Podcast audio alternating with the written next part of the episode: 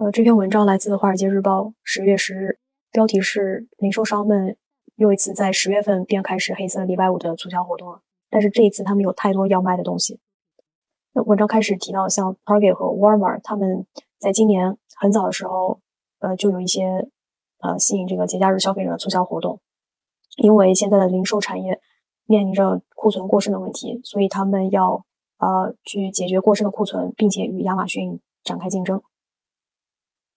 嗯，零售商们宣布这个很早便开始促销活动，也是在上一个月，亚马逊宣布他们在呃这个星期会有一个另外一个 Prime Day 的呃活动之后而决定的。那 Prime Day 就有点像双十一的促销活动。嗯，文章提到像 Target 他们呃今年宣布这个黑色礼拜五开始时间比之前一年的话是提早了三个星期。呃，公司在六月份时候就说，现在消费者的开支有所放缓，所以他们需要呃提供折扣来消除一些不想要的商品。那零售商们现在被手上的这个过量库存已经呃就是感到有所负担了，呃比较头疼，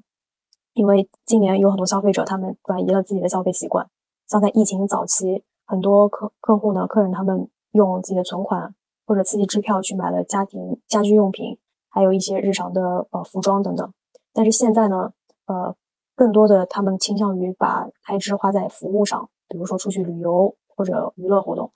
那这主要是由呃报表的通胀而导致的这个对他们消费的挤压所造成的。他可以就说，呃，他们从现在这周开始，直到十一月二十五日这个黑色礼拜五，每一天每一周都会有打折活动，呃，推出。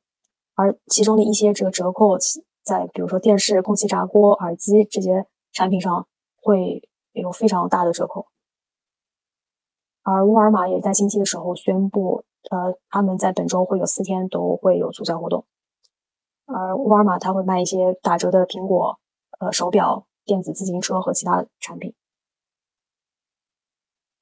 那像呃今年亚马逊已经办了两次 Prime Day 了，那。第一次是在七月份，而这次的这个 Prime Day 也不像之前的那次那么火热了，因为呃销售增速正在放缓，人们也他们人们的这个订单也不像之前以往那么大额了。来自摩根斯丹利的分析师就在周一的一个报道中提到，呃，零售利润会随着这些公司们争相去减价而受到呃影响。下降，那么这一个现象被他们称为 "a race to the bottom"，就是一个争相去到底部的比赛。而这个分析师就认就认为这种动态它会影响公司的利润率，并且导致呃利润增速的下降。但是这些零售商们如果不提供这样呃很激进的折扣的话，他们又会冒着呃支付更高这个